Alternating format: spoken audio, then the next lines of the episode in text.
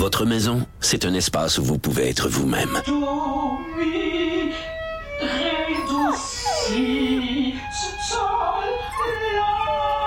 Elle mérite d'être bien protégée et vous méritez d'être bien accompagnée. Trouvez la protection la mieux adaptée à votre maison avec Desjardins Assurance et obtenez une soumission en quelques clics sur desjardins.com.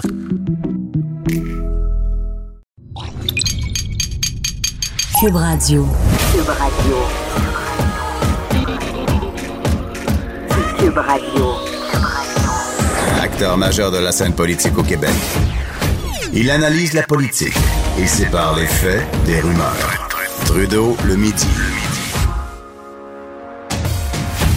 Bon midi, bon mardi. Aujourd'hui, on est le 18 juin 2019. Mon nom est Jonathan Trudeau. Bienvenue à Cube Radio dans Trudeau le midi. On est dans notre dernière semaine avant les vacances estivales et ça sent de plus en plus l'été. Je regarde en tout cas ici à Québec. On a l'impression que là, vraiment, euh, le beau temps est arrivé. Les terrasses qui vont se remplir au cours des prochaines minutes, si c'est pas déjà fait. Ça va se poursuivre en soirée. Bref, l'été est à nos portes. Il y a la fête nationale qui s'en vient. Vraiment, on a l'impression que les vacances vont débuter bientôt. Mais ça veut pas dire que l'actualité fait relâche pour autant. Et d'ailleurs, on va commencer tout de suite avec euh, un papier, euh, un dossier percutant présenté par euh, la journaliste Isabelle Haché dans la presse plus ce matin concernant les pratiques du docteur Amir Kadir. On connaît davantage le politicien Amir Kadir, mais évidemment, d'abord et avant tout, il est un médecin euh, spécialiste, spécialiste en microbiologie, en, en infectiologie. Et donc, de sérieuses questions qui sont soulevées par rapport à ses méthodes, par rapport à sa pratique relativement à euh, la maladie de Lyme. M. Kadir a accepté l'invitation de venir nous en parler ce midi, peut-être d'apporter certaines précisions, de nous expliquer de quoi il en retourne. Amir Kadir, donc, qui est en ligne. Bon midi, M. Kadir. Bonjour, mon cher. Comment allez-vous? Donc, vous avez hâte aux vacances, fatigué de ces euh, nouvelles sensations, c'est ça? Ben là, c'est ça. Est-ce que euh, on, va séparer ça en, deux, si vous le voulez bien. On va parler de votre, votre pratique euh, dans quelques instants, mais d'entrée de jeu sur le fond sur la maladie de Lyme. Vous avez dit à Isabelle Haché que vous avez fait des recherches dernièrement sur Internet qui vous ont aidé à comprendre pourquoi il y aurait, selon certains, une espèce de réticence des autorités à rembourser notamment les médicaments reliés à la maladie de Lyme, à en dire davantage sur la maladie de Lyme, parce que ce serait relié quoi un, un laboratoire ben, ben, de bactériologie? ça, vous faites sans doute référence à l'article du New York Times paru euh, en 98 qui ensuite euh, a guidé euh, une, une un autre journaliste à écrire un livre qui s'appelle, je pense, Labo 257. Qui ont fait Laboratoire 257 par Michael C. Carroll. aux États-Unis dans les années 50. Maintenant, est-ce qu'il y a quelque chose en lien avec ça? Ça m'intéresse plus, plus ou moins. Ce que je dis, c'est que ce genre de controverses-là ne doivent pas nous empêcher d'avoir de la bonne recherche qui est faite là-dessus, ne doivent pas nous empêcher d'être dans des blocages systémiques. S'il y a quelque chose, si on a un tort à se reprocher comme corps médical, ben, admettons-le puis passons à autre chose parce que vous savez, le Lyme est la maladie transmise par les animaux la plus répandue en Amérique, en Amérique du Nord. C'est la zoonose euh, qui est la plus importante et qui est en plus en expansion. Ensuite, il y a le fait que c'est une controverse, c'est la controverse la plus importante qui touche la médecine moderne. Or, il se trouve que cette controverse-là touche un sujet qui concerne des milliers de gens qui, euh, qui ont besoin d'aide. Heureusement, tout le monde ne tombe pas malade, mais il y a une minorité de 12 à 13% des gens qui développent pas le genre d'immunité qui est nécessaire pour combattre l'infection développent des complications à long terme. Il faut qu'on ait une réponse pour ces gens-là. Mais, mais, mais, M. Cazir, je, veux quand même, pour le bénéfice de... oui, juste un instant. pour le bénéfice de nos auditeurs, parce que vous parlez d'une controverse, pour le bénéfice de nos auditeurs, juste qu'ils comprennent bien de quoi on parle, c'est qu'il y a un livre, entre autres, on y a fait référence, qui a été publié en 2004 par Michael C. Carroll, qui s'appelle Laboratoire 257, la troublante histoire du laboratoire biologique gouvernemental secret de Plum Island. Et là, ce qu'on dit, c'est qu'il y aurait eu un laboratoire dans le coin de euh, la, la, la la ville de Lyme où les premiers cas ont été diagnostiqués. Et là, selon cette théorie-là, qui franchement, M. Kadir, s'apparente à une théorie de la conspiration, il y aurait eu là, des expériences faites sur des tiques, puis là, il aurait perdu le contrôle, puis c'est pour ça que euh, il donnerait plus ou moins l'heure juste ben, sur la maladie pour pas, avoir à reconnaître leur tort. J'invite vos lecteurs à aller lire l'article du New York Times qui est paru en mai 98. J'ai vérifié ça ce matin. J'ai pas eu le temps d'aller dans tout le détail. Moi, je dis simplement, il faudrait pas que ça soit le genre de choses qui nous empêche de faire la recherche. S'il y a quelque chose qui est lié à ça, qui fait qu'il y a tant de blocages, il faut qu'on surmonte. on il faut pas reprocher, mais les gens qui ont fait ces recherches-là l'ont fait sans doute de bonnes raisons, puis ont arrêté à un moment donné, tant mieux. Il faut maintenant qu'on passe à autre chose, que ça ne soit pas un empêchement à ce qu'on fasse de la bonne science. Donc, ceci étant donc, dit, donc, donc, parlons la de, de, de, votre... Cette controverse dont vous parlez, là, que Mme Haché fait référence aujourd'hui, c'est rien de nouveau. Hein. Aux États-Unis, ça fait à peu près 25 ans qu'il y a ce genre de, de controverse. Heureusement, au cours des dernières années, il y a eu de très bonnes avancées dans le domaine. Maintenant, euh, même le gouvernement canadien, tout récemment, l'année passée, le Journal de Montréal rapportait euh, en octobre, l'année passée, euh, le gouvernement canadien a octroyé un budget de 4 millions un réseau pan-canadien qui inclut aussi un chercheur de John Hopkins qui est responsable des maladies à transmission par tic, donc du Lyme euh, pour la CDC aux États-Unis. Donc ces gens-là se sont réunis pour mettre en place des structures de recherche, euh, notamment sur les formes chroniques de la maladie de Lyme. Donc Santé Canada, l'Institut de recherche en santé du Canada qui subventionne, reconnaît qu'on a un problème avec les séquelles à long terme de la maladie de Lyme. Il faut donc arrêter euh, de, persister dans les mêmes a priori qui, sont, qui datent d'il y a 20-25 ans et commencer à s'occuper des malades. Moi, comme médecin, j'ai la responsabilité de traiter des gens, pas des tests, pas des a priori ou des, euh, euh, des certitudes scientifiques d'un autre temps. Même le docteur Burdockfer, vous savez comment s'appelle la, bactérie porteuse qui cause la maladie de Lyme? Ça s'appelle le Borrelia burgdorferi, du nom d'un Oui, chercheur qui, dans les années du- ouais. 70, William. Alors, dans une entrevue tout récente, je pense qu'il date de 2014, il était vraiment chagriné de voir qu'il y a un tel blocage devant la recherche. Il disait, moi, j'attends le jour où on fera plus des recherches dont les réponses sont déjà attendues par les, Mais, par les ok, mais je, je, associations. je, je- ouais. je, je veux qu'on arrive quand même Donc, au il cœur de l'affaire. surmonte- faut qu'on surmonte ces difficultés. C'est une responsabilité de santé Je publique. comprends. Mais je veux qu'on parle de, de, de votre pratique parce que c'est de quoi il en retourne aujourd'hui parce que ça soulève de sérieuses questions. Donc là, il y a des gens qui prétendent avoir la maladie de Lyme. Certains peuvent aller se faire euh, soigner aux États-Unis parce qu'ils sont pas satisfaits euh, du suivi des traitements qu'ils ont ici au Québec. Mais vous, vous avez décidé de déroger de la pratique usuelle, notamment parce que vous dénoncez une crispation institutionnelle des associations médicales vis-à-vis la maladie de Lyme. C'est quoi là- une crispation institutionnelle? C'est le fait de, de- suivre la science? Trudeau, vous mélangez les choses. D'abord, il y a des patients qui sont venus voir, j'ai pris connaissance de leur situation, puis on essayé ensemble de voir où est-ce qu'ils en sont. Souvent, les patients, en fait, l'intérêt de ma clinique, c'est qu'il y a déjà un filtre. C'est des patients qui ont, qui ont déjà été investigués de long en large par des rhumatologues, par des neurologues, par des euh, spécialistes de mé- médecine interne. On a envisagé diverses possibilités. Ça a été des cul-de-sac médicaux. Alors, ils viennent me voir pour qu'on essaye de revoir sous un angle nouveau et considérer toutes les possibilités. Et dans une minorité de ces patients-là, dans des cas bien choisis après avoir envisagé toutes les possibilités, quand il y a des facteurs de risque identifiables, d'accord, ou des histoires qui sont tout à fait conformes, en plus d'une symptomatologie qui est cohérente avec des séquelles à long terme de la maladie de Lyme, euh, et en toute connaissance de cause qu'il n'y a pas de certitude, on commence un traitement antibiotique, un test thérapeutique en quelque sorte, puis on suit les patients de manière très serrée pendant quelques mois et c'est on réévalue constamment. S'il y a un bénéfice, on poursuit jusqu'à ce qu'on puisse obtenir des améliorations qui soient substantielles et qui permet, euh, heureusement aujourd'hui, de me dire, ben, il y a intérêt à envisager ce terrain-là parce que plusieurs de mes patients qui étaient pourtant déclarés comme invalides à vie, maintenant, euh, euh, sont retournés sur le marché du travail.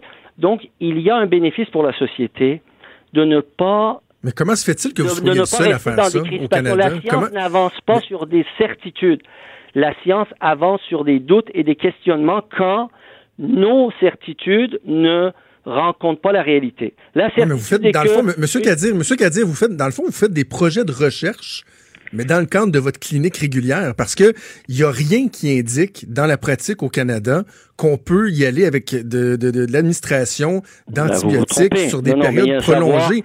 il y a un Et là, savoir le président, de largement l'associa- le non. président de l'association des médecins microbiologistes infectiologues, il dit que c'est pas normal. Normalement, des traitements maximum, c'est 28 jours. Vous, c'est 8 mois. 8 jours Ouais. versus 28, de 8, 8 mois. Jeune homme. Monsieur Jeune Trudeau. homme. D'abord, Ouais, oui. C'est parce que je veux avoir votre attention. Je vois que le jeune vous intéresse. Alors, euh, regardez, c'est sûr que je comprends le dilemme auquel font face nombre de mes collègues. Il y a un blocage institutionnel, je l'ai mentionné, par la non-reconnaissance des difficultés liées au diagnostic et au traitement de ces maladies. Mais ce n'est pas exceptionnel que de traiter certaines maladies infectieuses longtemps. Par exemple, dans le cas de la fièvre Q, on traite jusqu'à 18 mois. Euh, le syndrome de Whipple, qui est une autre forme de maladie très difficile à diagnostiquer par une petite bactérie qui s'appelle le trophivrement Whippeli, on peut être porté jusqu'à, à traiter jusqu'à deux ans dans le cas de la tuberculose. Et toutes ces maladies-là, toutes ces bactéries que je viens de vous nommer ont disons, la, la, caractéristique commune avec la, la, bactérie du Lyme de présenter des formes de persistance, qui fait que nos antibiotiques qui pénètrent jusqu'à être dans la, dans la circulation ne pénètrent pas suffisamment dans les érythrocytes, dans les cellules du système pour venir rapidement à bout de l'infection. Ce qui fait qu'on a besoin de trouver des stratégies pour contourner ce problème-là. Maintenant, ceci étant dit, moi, je n'ai pas toutes les réponses. Ce que je dis simplement, c'est qu'on ne peut pas laisser les patients dans le désarroi et euh, le désespoir total. Ensuite, ces patients-là se ramassent avec des, des traitements euh, plus ou moins, disons, fiables aux États-Unis, dans des cliniques privées ou en Allemagne, et ils se ruinent littéralement, dépensent des dizaines de milliers de dollars euh, parce que on n'est pas capable de dire écoutez, on va vous accompagner, on va vous écouter, on va prendre le temps d'éplucher votre dossier et voir si on peut avec des antibiotiques standards qu'on utilise pour la bactérie Lyme, traiter votre infection. Hmm. Mais Monsieur Gadir, est-ce que c'est normal qu'un enfant de 4 ans prenne trois doses maximales d'antibiotiques par jour depuis 8 mois à 4 ans? Est-ce que vous avez Moi, je vous invite, ben, pour savoir si c'est normal et pourquoi on l'a fait et à quelle fin et quels résultats on a obtenu, je vous invite à parler aux parents euh, et à l'enfant. Ils sont dans la région de Québec. Vous êtes de Québec, n'est-ce pas? Je vous invite à parler. D'ailleurs, ils sont en entrevue, je pense, aujourd'hui avec d'autres médias. Vous allez probablement aider le public à mieux comprendre les difficultés liées à, cette maladie. Dans le cas de cet enfant, d'ailleurs, il n'est pas infecté par le Lyme, mais pour une autre, par une autre bactérie qu'on a trouvée par pourquoi? Parce qu'on a pris le temps de regarder et d'éplucher le dossier. Et cet enfant-là est atteint d'une maladie qui s'appelle la Bartonellose. D'ailleurs, une de mes collègues, le docteur Caroline Quash, qui est responsable du labo de Bartonellos à, l'hôpital Sainte-Justine, a publié un article tout récemment, au mois de mars dernier, que nombre, même de mes collègues spécialistes, ignorent encore, parce que c'est disons, des formes nouvelles euh, et une compréhension nouvelle des formes que peuvent prendre la maladie. Et c'est pour ça qu'il faut absolument, en science, en médecine, qui est une science, ne pas rester sur des certitudes. Comme je vous ai dit, la science n'avance pas avec des certitudes, mais avec des questionnements, des doutes, des remises en question de ce qui ne marche pas. Et le fait de dire aux gens, vivez avec vos problèmes, euh, et, nous, on n'a pas de réponse, mais on est certain que notre réponse est la bonne, ce n'est pas de la science. C'est de la religion. Mais en même temps, dans votre code de déontologie, Isabelle Haché en, en fait mention, il y a l'article 48 qui dit qu'un médecin doit s'abstenir d'avoir recours à des traitements insuffisamment éprouvés, sauf dans le cadre d'un projet de recherche. Donc, oui. Est-ce que vous reconnaissez que vous êtes en contravention de votre code de déontologie? on en est. Il y a maintenant deux projets de recherche que nous avons soumis à l'Institut justement de recherche en santé du Canada et aussi au gouvernement. Moi, je, je, c'est là que je, je, je tiens l'opportunité que vous m'offrez pour refaire appel au gouvernement. Il y a une initiative qu'Yves Bolduc avait entreprise il y a une dizaine d'années pour convaincre un de mes collègues, docteur euh, euh, Denis Faneuf, qui est maintenant retraité, d'accepter de présider un centre de recherche pour s'occuper de ce genre de maladies chroniques qui ne sont pas, je vous le répète, qui ne sont pas dues uniquement au Lyme. Il faut chercher, j'ai déjà trouvé des syndromes post-infection au virus de dengue qui n'avaient pas besoin de traitement antibiotique. J'ai trouvé chez des patients la fièvre Q chez un de mes patients. Il y en a un autre qui est venu me voir pour une rougeur. Finalement, ça s'est avéré être la lèpre. Donc, il faut faire bien attention, mais il faut certainement prendre le temps de s'occuper de ces patients-là. On ne peut pas les renvoyer en disant que vous avez rien. Non, mais on ne peut pas faire n'importe quoi non plus. Qu'est-ce que vous répondez au fait qu'il y, a, une étude, il y a une étude de Santé publique France qui a démontré qu'il y avait 9 patients sur 10 atteints de la maladie de Lyme qui ne seraient pas... Ben, de manière imprudente le fait qu'on fait n'importe quoi. Là, vous faites peur aux gens euh, de manière irresponsable. non, non, non, non, mais attendez, c'est le président, de, le président de votre association qui est inquiet, M. Kadir. Oui, mais mes collègues qui, ont, se sont prononcés basent leur, leur euh, argument ou leur euh, euh, opinion sur des choses qui sont déroulées aux États-Unis, justement, auxquelles, vis-à-vis desquelles je mets mes patients en garde pour ne pas tomber dans le piège de gens qui abusent de la détresse des gens et qui les font casquer des dizaines de milliers de dollars. C'est justement pour empêcher que les gens se soumettent à des traitements non éprouvés, mais traités d'une bactérie comme le bartonellose, comme dans le cas de cet enfant de 4 ans, pour, pour une période suffisamment prolongée pour surmonter sa maladie, ça fait partie de la médecine courante. Il y a 9 personnes sur 10 qui se disent atteints de la maladie de Lyme qui ne le seraient pas selon Santé publique France. Ça, vous répondez quoi à ça? Euh, il y a euh, la CDC qui rapporte que pour les 300 000 cas rapportés aux États-Unis l'année dernière, c'est un sous-représentation probablement des cas réels par un facteur de 10. Je crois que cette controverse que vous illustrez par ce que vous avancez, la réponse que je vous donne, illustre pourquoi il faut mettre de côté cette espèce de, de cul-de-sac dans lequel on se trouve et consacrer, comme j'étais en train de vous le dire, ce que je demande au gouvernement, c'est que le budget qu'on voulait offrir au docteur Denis Faneuf, qu'on alloue ce budget-là à un centre de recherche national qui serait un centre de référence qui pourrait mener les recherches cliniques appropriées pour s'occuper de ces patients-là. Et laissez-moi vous dire que j'ai hâte que ce centre-là existe parce que je ne peux pas continuer à moi tout seul à m'occuper de ces patients-là. C'est mmh. surtout pas le genre de pratique que j'aurais souhaité avec, la fin après la fin de ma carrière politique. Ce qu'on a besoin, c'est que on sorte de cette controverse puis qu'on s'occupe des patients, qu'on ne soit pas dans des espèces de guerres de tranchées. Non, mais il n'y a personne qui dit qu'il ne faut pas s'occuper des jeunes. Laissez-moi terminer, M. Trudeau. Et je, et je comprends M. Yves Robert du Collège des médecins, je comprends mon collègue Karl Weiss. On a une réelle difficulté à mettre le doigt sur ce qui se passe avec ces patients-là. Il faut du temps. Et beaucoup de mes collègues n'ont pas ce temps-là de consacrer une heure, une heure et demie à l'étude de dossiers de dizaines de patients. Ils n'ont pas votre notoriété. Ils n'ont pas votre notoriété parce que c'est un des éléments qui, qui moi, m'a fait bondir. Euh, et, je veux savoir si vous êtes bien cité, mais que, votre notoriété vous permettrait, vous, de, de déroger, si on veut, des, des, pratiques usuelles, de marcher un peu plus sur la ligne, si on veut.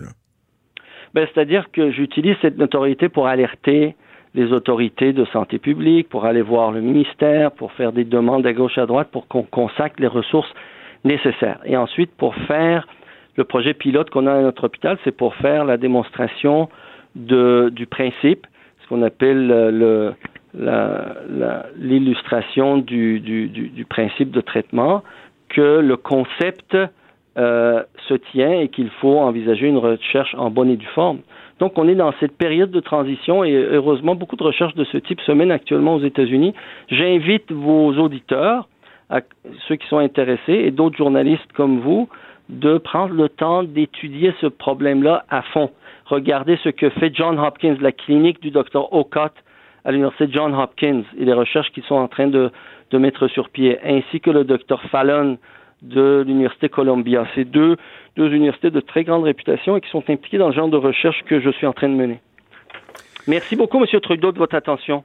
Merci, M. Kadir. À la prochaine. Au revoir. Hey, merci. Je sais pas, il y a peut-être une autre ligne. C'est peut-être le Collège des médecins qui appelle. Je...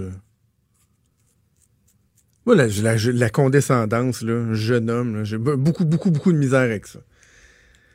C'est de regarder les gens de haut, de dire non, non, vous comprenez pas, nous on comprend. C'est parce que le texte d'Isabelle Haché, encore une fois, je souligne son travail, là, elle a pris la peine d'aller consulter, d'aller interviewer des gens comme euh, le président de l'Association des médecins microbiologistes infectiologues, qui dit que c'est pas normal de donner des traitements d'antibiotiques prolongés jusqu'à huit mois, huit mois pour un enfant de 4 ans, alors que le maximum est de 28 jours. Et c'est pas pour rien qu'ils disent ça, c'est qu'il y a des risques à une prise d'antibiotiques prolongée.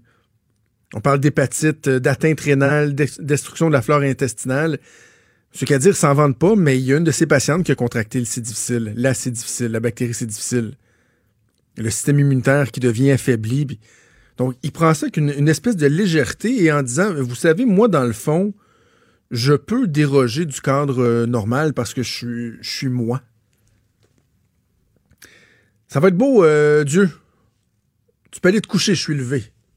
Doit se dire à chaque jour euh, Amir Kadir. Amir Kadir qui a voulu passer très très vite sur la théorie du complot, hein, sur Plum Island et ce laboratoire secret où on aurait mis au jour la maladie de Lyme, qu'on aurait perdu le contrôle, puis qu'on refuse de le reconnaître. Mais la vérité, là, c'est que le ministère de l'Agriculture, plusieurs fois, a répété depuis la sortie de ce livre-là qu'il n'y avait jamais personne qui a travaillé sur la maladie de Lyme à Plum Island, dans ce fameux laboratoire-là. Et dans le livre et dans les enquêtes, on parle d'un genre de scientifique, Eric Traub, qui est lui-même le gars qui aurait travaillé là-dessus. Il n'a jamais mené de recherche dans ce laboratoire-là. Il l'a visité une fois puis c'est même pas un spécialiste d'éthique, mais c'est un spécialiste de la fièvre apteuse. Et le journaliste en question qui avait publié le fameux livre, le Michael C. Carroll, en 2004, il a admis qu'il n'y avait aucune preuve directe de ce qui avançait. Tu sais, on est dans le monde de Alex Jones, puis des théories de complot, la Terre est plate pour n'a pas été sa Lune. Mais pendant ce temps-là, M. Kadir utilise le système public, la carte soleil, nos taxes, nos infirmières qui travaillent dans le système à sa clinique pour avoir une pratique qui, ma foi, n'a pas l'air d'être euh, d'être euh, régulière, on va le dire comme ça. Bref, hâte de voir lui qui se dit protégé de par sa notoriété. J'ai comme l'impression que soudainement, le Collège des médecins va peut-être porter davantage attention à M. Euh, Kadir. En passant, le docteur Mayou, là, il y avait de la notoriété lui aussi. Ça l'a pas euh, empêché d'être Trudeau, le midi. Pour nous rejoindre en studio. Studio à commercial cube.radio. Appelez ou textez. 187 cube radio. 1877 827 2346. On parle beaucoup de notre marché du travail euh, au Québec depuis quelques mois, quelques années, entre autres avec la pénurie de main-d'œuvre, le taux de chômage qui atteint des niveaux records tellement il est bas. Ça va comment notre marché du travail? Euh, on a le premier ministre qui dit ça nous prend, oui, on a des emplois, mais ça prend des meilleurs emplois. C'est intéressant de prendre une, une image, une photo, un portrait de notre marché du travail et d'essayer de, de le, qualifier, si on veut, de le juger. C'est exactement ce qu'a fait l'Institut du Québec qui a rendu euh, public un, euh, un rapport aujourd'hui. On va en parler avec la directrice générale, Mia Omzi, qui est au bout du fil. Bon midi, Madame Omzi. Bonjour.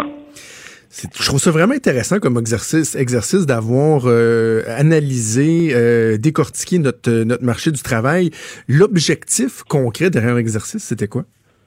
Mais en fait, ce qu'on a fait, c'est qu'on a essayé de l'analyser, notre marché du travail, mais au-delà des indicateurs euh, traditionnels, taux de chômage, création d'emplois, etc., puis même au-delà des indicateurs purement économiques parce qu'on s'est dit de plus en plus, ce qui est important, c'est aussi des éléments plus sociaux comme le bien-être des travailleurs, euh, comprendre y a une tension entre Montréal et les régions au niveau du marché mhm. du travail, l'intégration en emploi et tout ça, dans le contexte où la population vieillit puis qu'on le sait qu'il va avoir des besoins de main-d'œuvre. Emploi Québec dit qu'il va falloir remplacer 1,2 million de travailleurs au cours des dix prochaines années. Euh, puis les changements technologiques qui s'accélèrent, ben il faut faire une réflexion sur comme, où est-ce qu'on est en ce moment, puis où est-ce qu'on veut être dans 10 ans, puis comment qu'on traverse euh, ces changements majeurs-là. Puis honnêtement, on peut pas fonctionner comme on fonctionne depuis 20 ans, puis se dire ça va être beau, on va passer au travers. Là, il faut, faut tout revoir nos façons de faire. Fait qu'on voulait un peu stimuler la réflexion là-dessus. On va aller bien simplement pour vos constats, un peu comme vous l'avez fait dans votre communiqué. Euh, les forces et les faiblesses, commençons par ce qui est positif. Bon, euh, vous vous dites dans votre communiqué, on, est dans une dans une embellie. On voit que la population active euh, participe beaucoup au marché du travail. Mais également, moi, un indicateur que je trouve intéressant, c'est que le nombre de travailleurs à temps partiel involontaire, donc des gens qui veulent pas travailler à temps partiel, qui n'ont pas le choix ou qui doivent peut-être cumuler un ou deux emplois à temps partiel, ça, c'est en baisse. Oui, en fait, euh, en ce moment, là, n'importe qui qui va regarder objectivement le marché du travail va dire ça va bien au Québec quand tu regardes des indicateurs comme le taux de chômage qui est bas, la création d'emplois qui est forte, euh, le taux de participation. Les gens, les gens travaillent, là, ils n'ont jamais travaillé autant, ils travaillent à temps plein. Euh, même s'il y a des modèles d'affaires euh, comme avec Uber, l'économie de partage, mhm. on aurait dit oh mon Dieu c'est la fin, ça va juste être du temps partiel. Ben peut-être dans dix ans, mais pas pour l'instant. Pour l'instant, il y a quand même beaucoup de temps plein.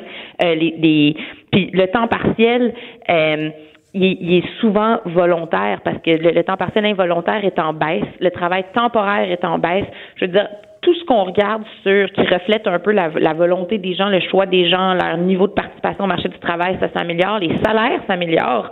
Euh, le gouvernement, euh, le, justement, le premier ministre qui dit souvent que ça prend plus de salaire à 25 ben dollars, là, ben il y en a plus.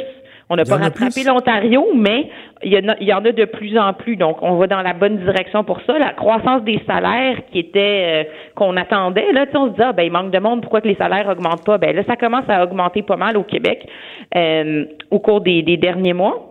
On le voit encore plus.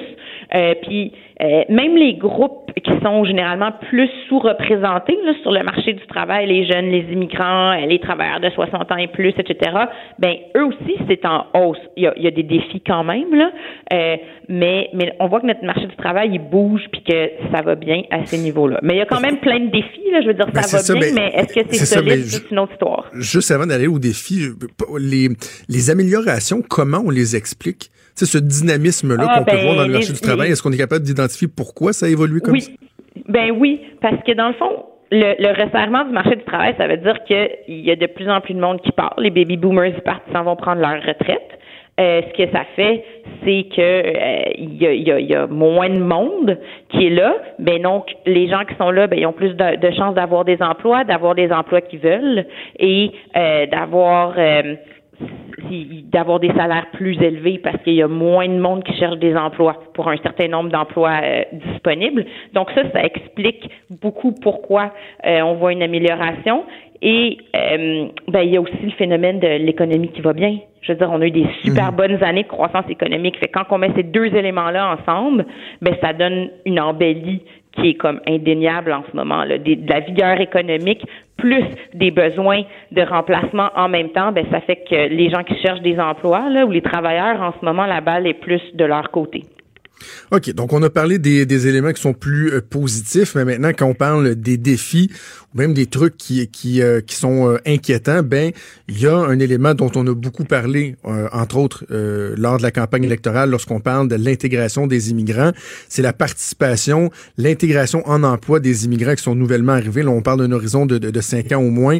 On a encore des défis importants en ce sens-là. Oui, ben, c'est ça. Les progrès sont, sont on les voit. Dans le fond, le taux de chômage des immigrants est en baisse, euh, surtout au cours de la dernière année. Il rattrape, commence un peu à rattraper celui des natifs, puis on commence à se rapprocher de l'Ontario puis de la Colombie-Britannique, mais on voit que l'amélioration est surtout pour les immigrants qui sont ici depuis 5 à 10 ans. Là où on a encore un défi de reconnaissance des compétences, des diplômes, l'expérience, etc., c'est pour ceux qui sont là de entre 0 et 5 ans. Moi, ça, fait moins de 5 ans qu'ils sont, sont au Québec. Donc là, on a encore des taux de chômage qui sont élevés. Et ça, c'est un défi. Puis aussi, ben, tout ce qu'on a déjà parlé de régionalisation de l'immigration, c'est 85 mm-hmm. des immigrants viennent à Montréal, fait que ça règle pas l'enjeu de main-d'œuvre en région qui est plus prononcé qu'à Montréal. Quand euh, un gouvernement, comme euh, on le voit en ce moment, le prend des, des, mesures, bon, parce que parmi les défis, il y a aussi là, les, les, travailleurs expérimentés qui, euh, qui sont passés présents sur le marché du travail. Lorsqu'il y a des mesures qui vont viser, par exemple, les travailleurs expérimentés ou l'intégration des, des nouveaux arrivants, le gouvernement prend une décision. Combien de temps ça peut prendre avant qu'on puisse voir concrètement des effets? Est-ce qu'il faut attendre 5, 10 ans ou il y a moyen de voir des effets assez rapides? Mais en fait, le, gouvernement a bien ciblé euh, pour les travailleurs d'expérience puis les immigrants. Il y a eu beaucoup d'argent dans le dernier budget. Ben, et dans les derniers budgets, j'ai envie de dire, là, je veux dire, c'est une priorité, ça fait quelques années, mais là, ils sont allés encore plus fort. Dans le dernier budget, ils ont mis beaucoup d'argent. Euh, le problème, c'est plus euh, comment l'argent va être dépensé, honnêtement. Là. Euh, tu sais, 60 millions pour intégrer les immigrants pour les mêmes organismes qui font ça depuis 10 ans, puis qui reçoivent tout ça d'un coup, puis qui disent bon, ben qu'est-ce, comment qu'on, qu'est-ce qu'on fait de plus, qu'est-ce qu'on fait différemment? je pense que c'est un plus, plus un enjeu d'absorber l'argent dans le système, puis de voir comment on change les façons de faire.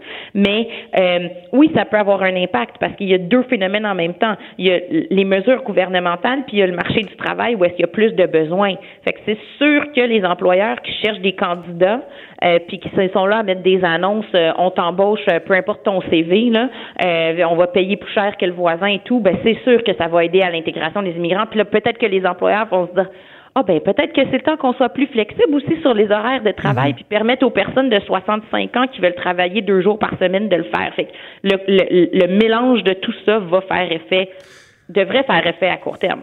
On n'est donc pas surpris de voir dans les défis, Madame Omzi, euh, la productivité. On dirait qu'au Québec, c'est quelque chose de récurrent, qu'on n'est pas les champions en matière de productivité. Sauf que là, non, malgré le fait qu'il y a un, dynamisme certain sur le marché du travail, bon, l'embellie dont on a parlé il y a un instant, la productivité, l'écart qu'on a avec l'Ontario, ça s'améliore pas. Au contraire, c'est ça?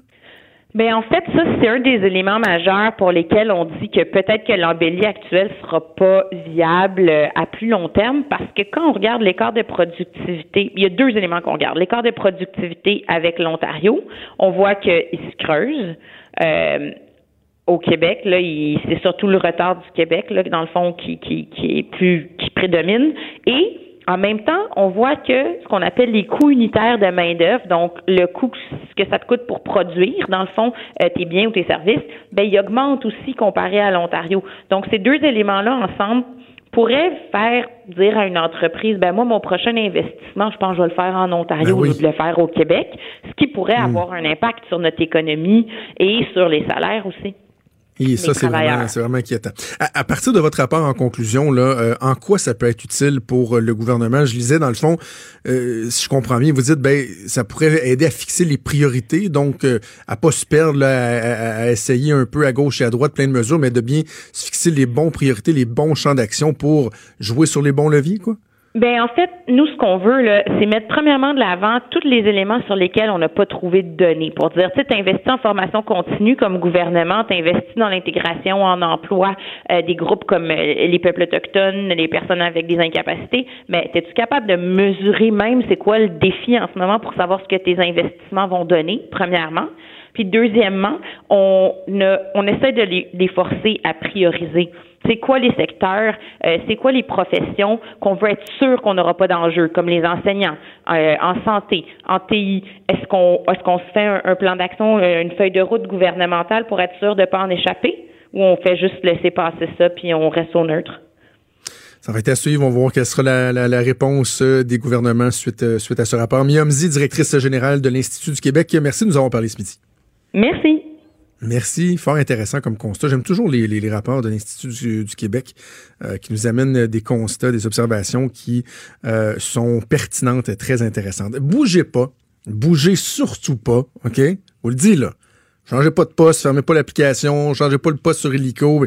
Parce qu'au retour de la pause, vous allez assister à une première, la toute première édition, édition des Villetrudes. Les Villetrudes, prix remis par Claude Villeneuve et moi. Ben oui, Villetrudes, hein? On a de l'imagination, c'est fou.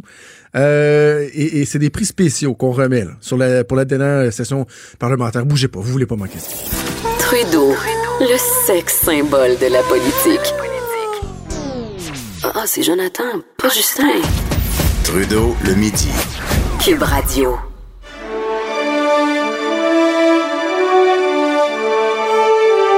En direct de Québec, à l'Assemblée nationale, dans les studios de Cube Radio. Bienvenue au Viltrude 2019.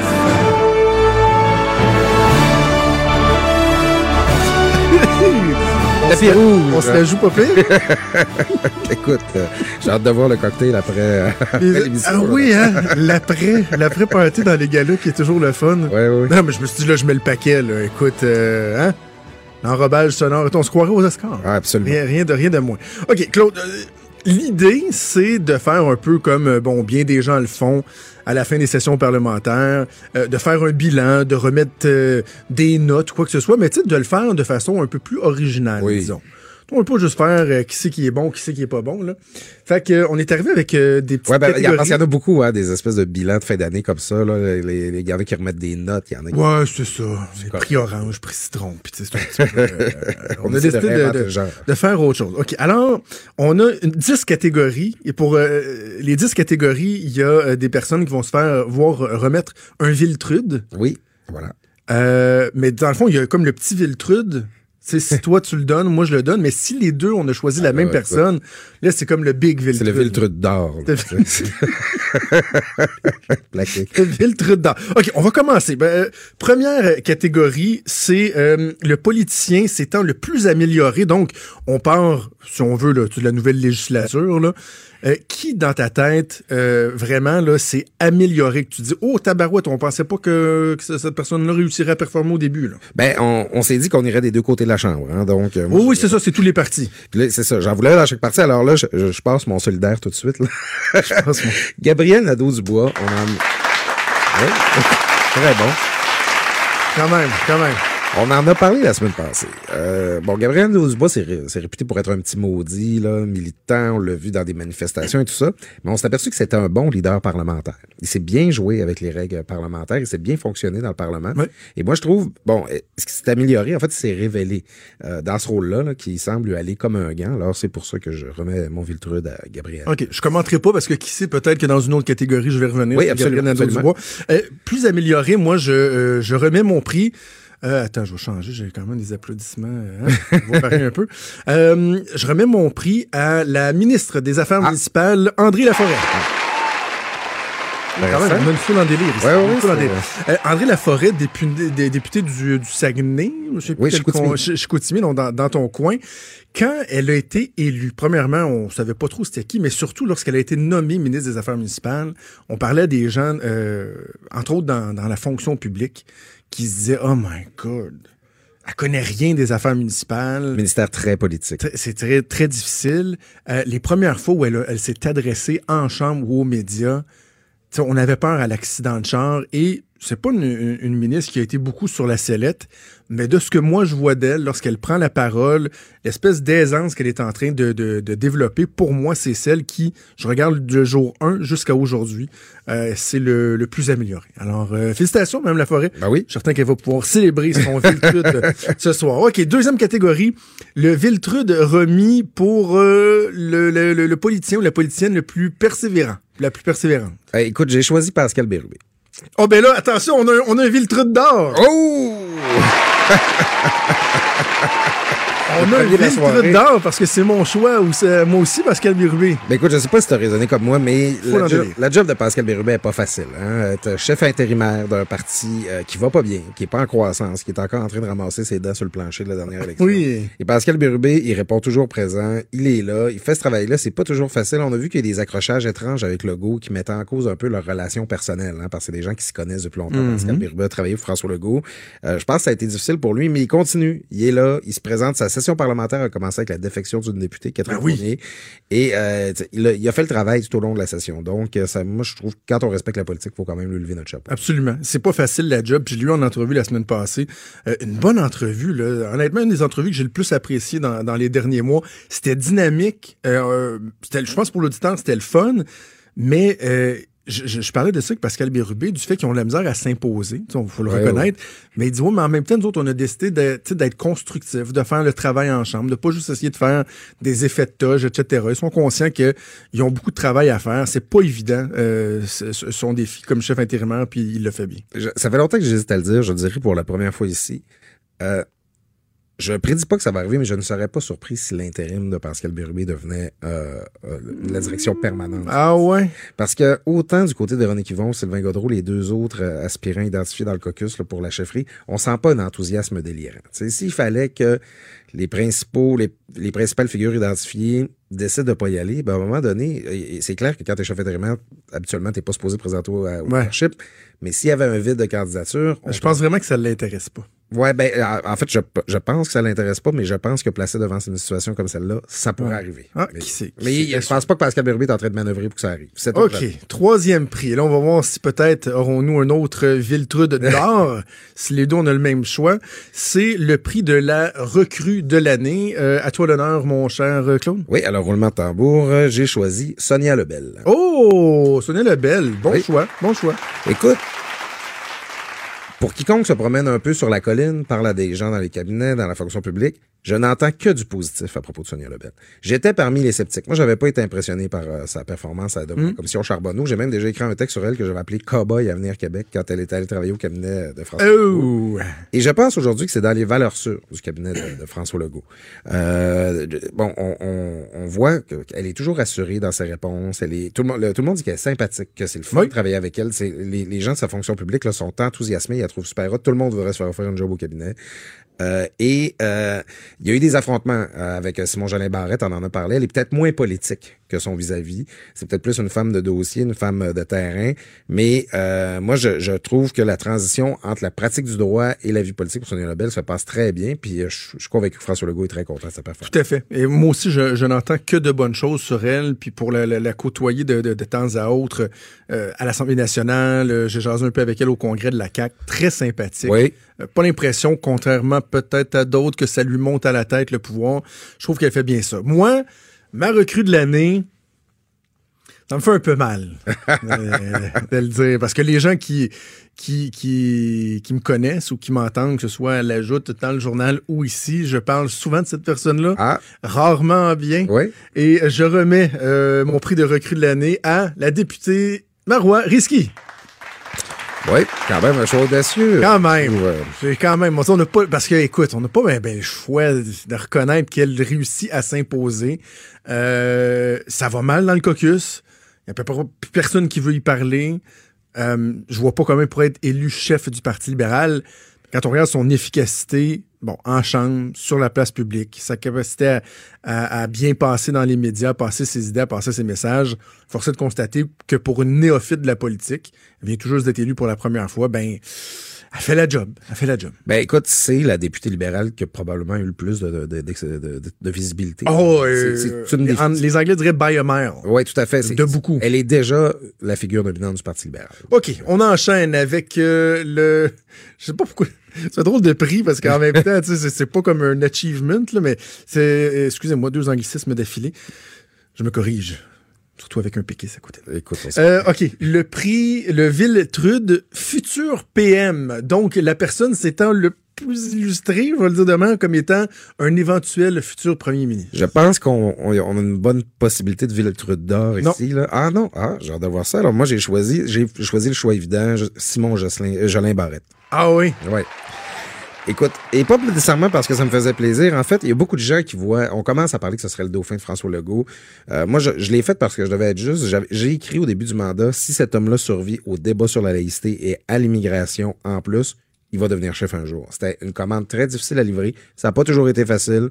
On a vu qu'il était pris dans les horaires. Puis il paraît que François Legault le voit dans sa soupe et le trouve extraordinaire et tout ça. Là, je suis un peu la spin. C'est ce qu'on dit sur la colline. Par contre, moi, je trouve que ça demeure un gars qui est très, très robotique dans sa façon de faire la politique, qui est pas nécessairement chaleureux, qui a pas l'air de laisser transparaître une vision. Donc, sur un long terme, je suis pas sûr qu'il va se rendre là. Mais je trouve que présentement, celui qui se positionne comme un dauphin, c'est Simon Jolin Et, et l'aspect robotique, un peu, est, est, probablement la même chose qu'on pourrait dire de Geneviève Absolument, ah, absolument. Tu sais, qui est la vedette de ce gouvernement-là, qui, qui, est incroyablement efficace. Elle aussi, je l'ai eu en entrevue, première invitée dans, dans le studio de, de, Cube Radio, dans notre nouveau studio. Deuxième invitée, excuse. Euh, elle est très bonne, elle est sympathique, euh, mais quand elle parle aux médias, il y a quelque chose de très, très, très mécanique. Ouais.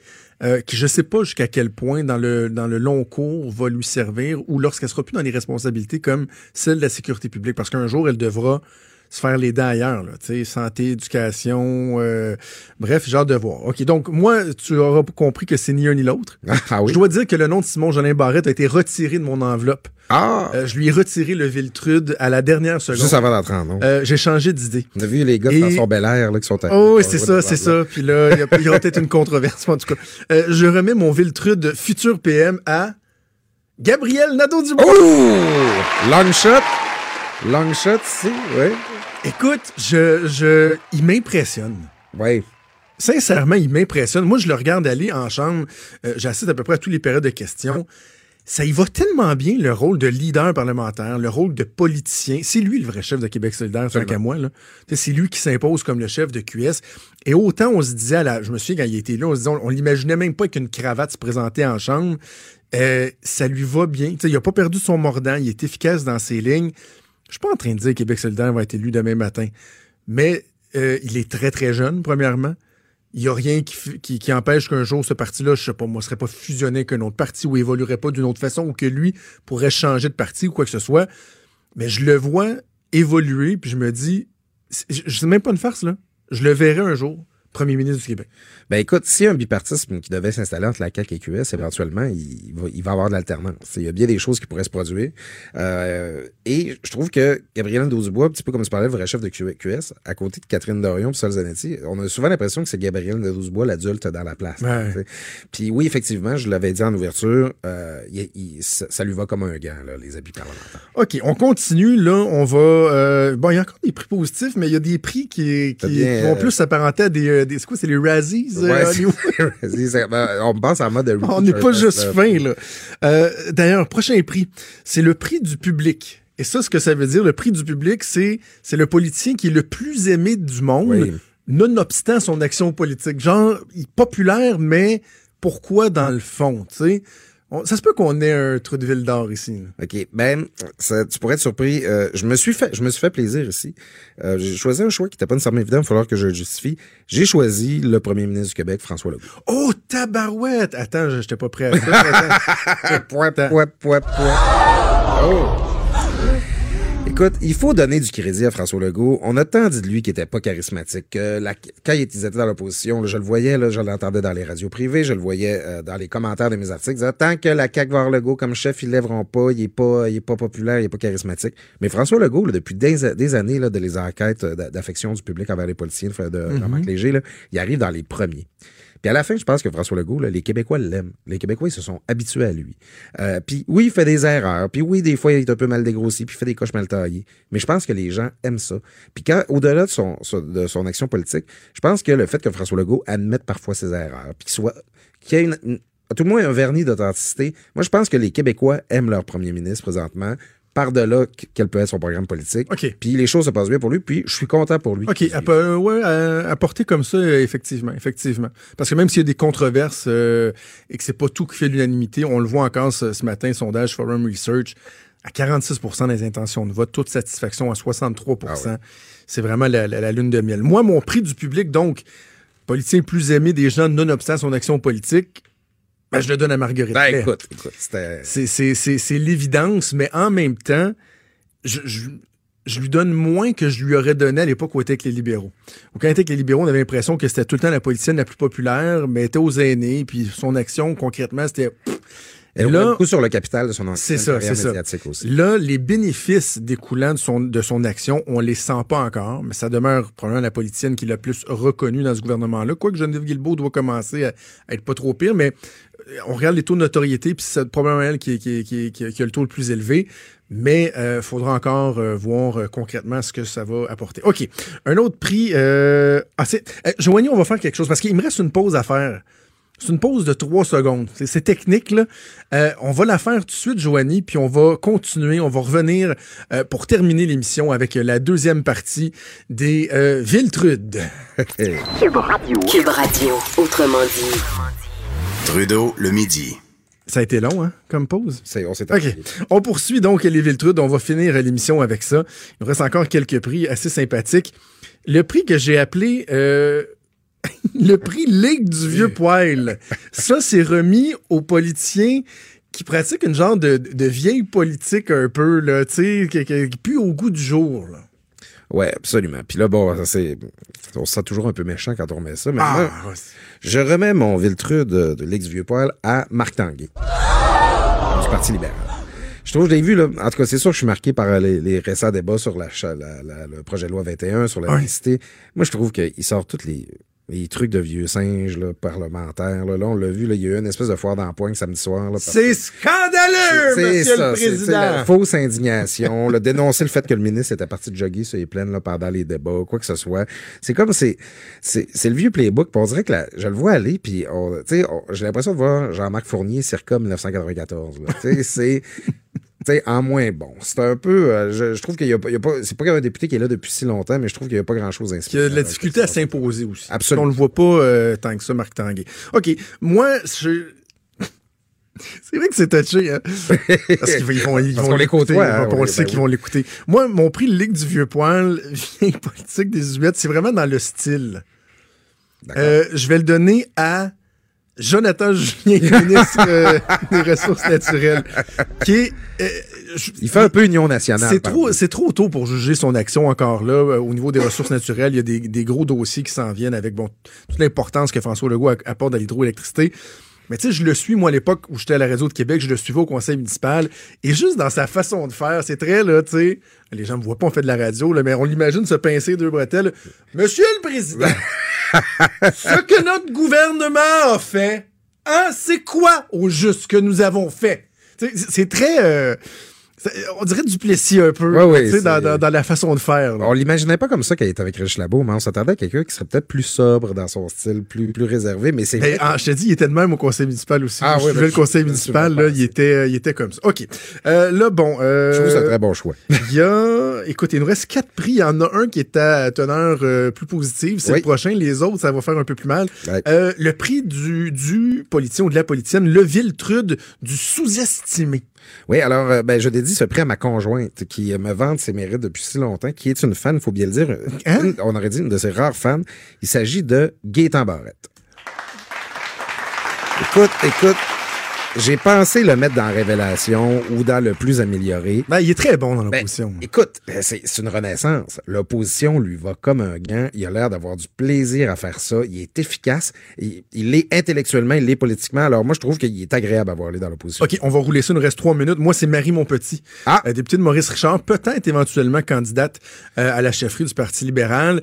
Je- en fait, c'est que je, je, je trouve qu'elle se révèle davantage euh, dans l'opposition. Je- elle me fait parler plus d'elle comme députée de l'opposition que comme ministre de la Culture lorsqu'elle était ministre de la Culture. Euh, je la découvre, j'ai j'ai pas ça. OK, on continue avec... Oui. euh, là, on tombe dans des... euh, hein?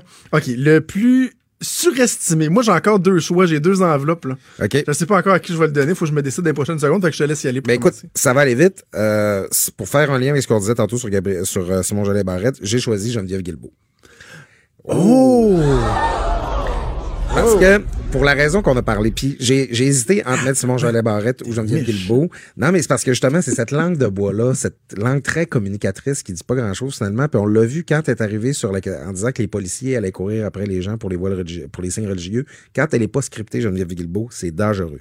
Euh, ben, Mané, il va falloir que ce soit plus que Ok. les- la- des relations de presse. là. OK, moi, je, finalement, je donne à qui? Je donne... Euh, OK, je vais... Je donne mon prix, mon Viltrude de, de politicien surestimé à Catherine Fournier. Oh, j'ai failli la mettre. Catherine, ben, je je voulais admettre Lionel Carman qui déçoit épouvantablement. Ouais. là. mais Catherine Fournier, là, on était supposé entendre beaucoup parler d'elle avec son histoire de, de sacrer son camp du PQ. Moi, j'avais écrit une chronique qui s'appelait Catherine qui, point d'interrogation. Ouais, ouais, ouais. J'ai envie d'écrire cette semaine Catherine qui, point d'interrogation, bis. Encore, là, parce que je, je réitère, finalement, elle s'est exclue. Tout le monde la voit comme une jeune politicienne, politicienne dynamique. Euh, on parle plus d'elle. On est-tu déjà rendu à la trame? Hey, il nous reste deux prix. Balotage. Nathalie Roy. Nathalie Roy. Oh, un Viltrude! un Viltrude d'or pour Nathalie Roy. Je pense que ça fait. euh, ouais, il reste 45 secondes. OK. Et, et le prix, le J'aurais dû, donc dû fermer ma grand gueule. Ça, c'est commandité par euh, Luc Ferrandez.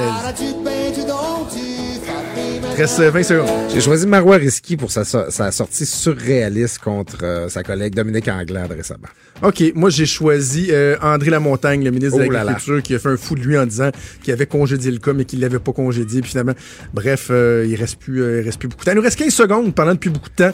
Claude, merci. On se retrouve après l'été. Bravo Ça a pour ta été première un saison. plaisir. Merci.